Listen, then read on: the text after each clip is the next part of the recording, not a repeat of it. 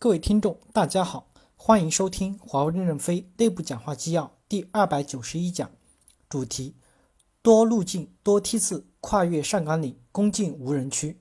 任正非在巴掌和乌兰乌兰克的谈话要点。本文刊发于二零一六年二月二十七日。导读部分：炸开人才金字塔，其表现在内部人才的流动和社会招聘的不拘一格上，同时还体现在两个外部动作。一是为全球顶级人才在其家乡设立研究所。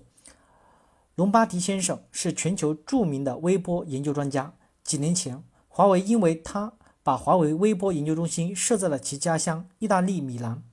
克里纳先生是全球的知名商业架构师。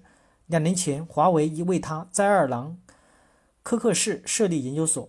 二是拔出大量的经费支持大学教授学者做专题研究，不求回报。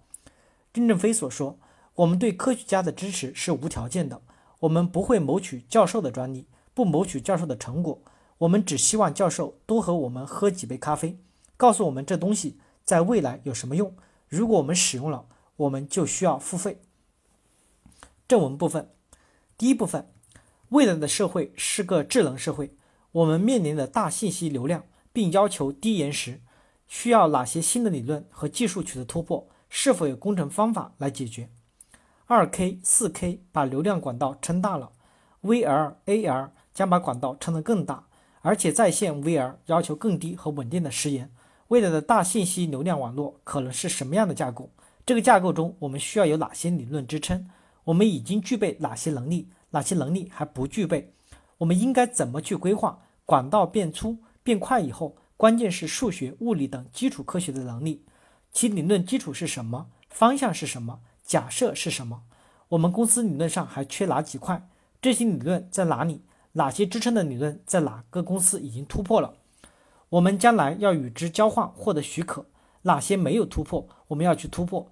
在没有基础理论和技术突破之前，有没有工程技术来解决？我们都要去研究和探索。第二部分，领袖的作用是方向感，引领方向是艰难的。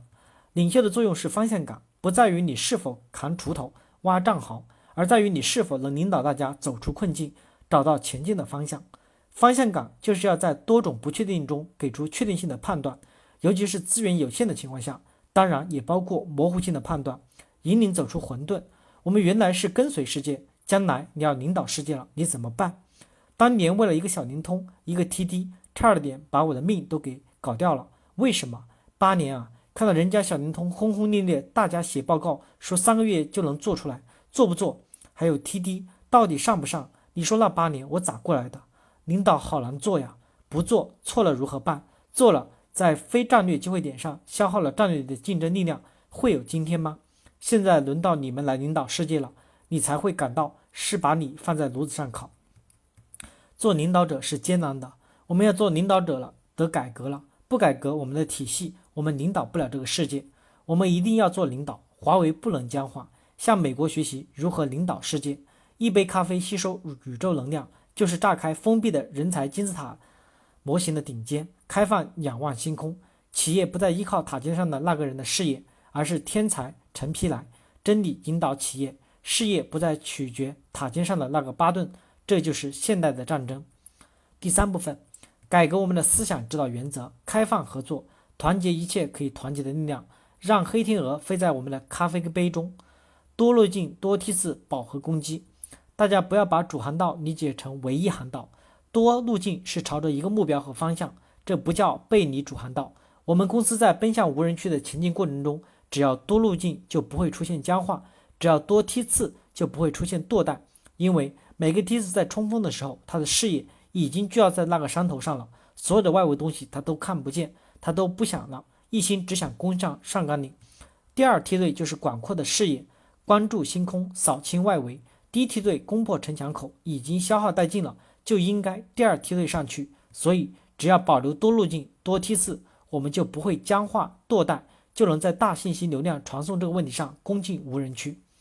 软件加专用芯片这条路，我们一定要坚定不移地走，这点不要动摇。我们还要有多路径研究开发。将来多模块叠加关联，无非是体积大一点，但是流量大到一定程度，使得单模块被冲掉的时候，我们还有应对的方案。当然，时延也大了。如果说将来当其某单模块就是时代的潮流，多模块培养的人才也可以过来加入。所以，我们一定要多路径、多模块，会有大时延，咋办？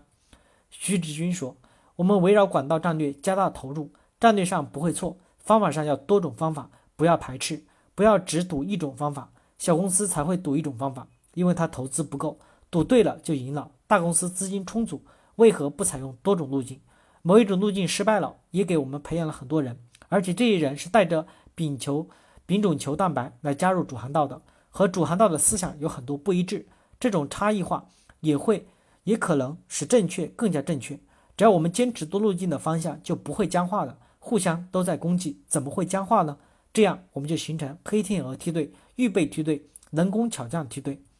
黑天鹅是可能出现的，但是希望出现在我们的咖啡杯中。我们要开放，要支持同方向的科学家，要支持理解歪瓜裂枣。黑天鹅到我们公司里来飞，我们允许你飞，自己颠覆自己。蓝军要实体化，也有他的假设、思想和理论。完整的一套，不是仅仅写两篇批判文章就可以的。大家的梯队可以在蓝军里面，蓝军应该是一个跟红军差不多相同的队伍。比如有六个梯队是红军，其实红军是一个，其余均为蓝军。红军坚定不移地走专用芯片加软件的这条路，蓝军就准备将来的路要比这条路还要宽十倍、二十倍，怎么办？多模块叠加来，时延如何办？传送图像的要害是成本，怎么办？没有低成本四 K 就不能广泛的应用，没有低时延 AR、AR、VR 就难大规模的在线。我们要确定下来，蓝军只是研究团队，不包括开发。开发是确定性的工作，重心在交付。Intel 用通用计算加软件来改变管道基础设施，其实就是蓝军，我们也要关注。感谢大家的收听，敬请期待下一讲内容。